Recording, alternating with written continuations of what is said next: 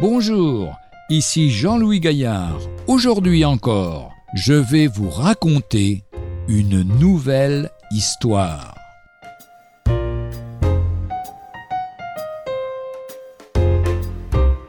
Judas. Judas. Ce nom évoque la plus lamentable histoire qu'on puisse imaginer, celle de l'homme qui, appelé comme apôtre, est devenu le plus abominable des traîtres. Son caractère est révoltant et son projet ignoble. Son marché infâme avec les principaux sacrificateurs inspire le dégoût. Et que dire de son hypocrisie envers son maître, qu'il livre par un baiser?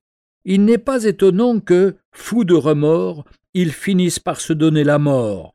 Quant à son âme, elle s'en est allée dans l'éternel malheur. Pendant trois ans, il avait été l'objet d'une multitude de grâces. Il vivait dans la proximité de Jésus.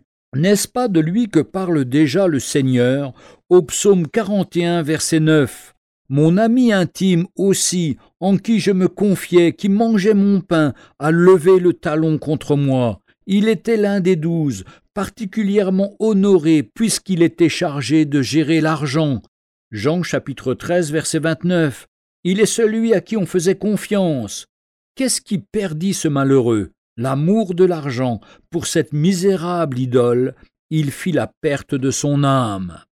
L'histoire de Judas est impressionnante. Il porte un nom terrifiant, celui de Fils de la perdition. Évangile de Jean, chapitre 17, verset 12.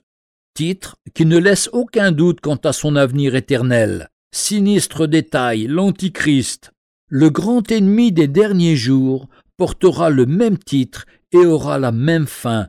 2 Thessaloniciens chapitre 2 verset 3, Apocalypse 19 verset 20.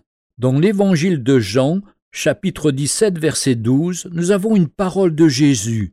J'ai gardé ce que tu m'as donné et aucun d'eux ne s'est perdu, sinon le fils de la perdition, afin que l'écriture fût accomplie. Retrouvez un jour une histoire sur www.365histoire.com.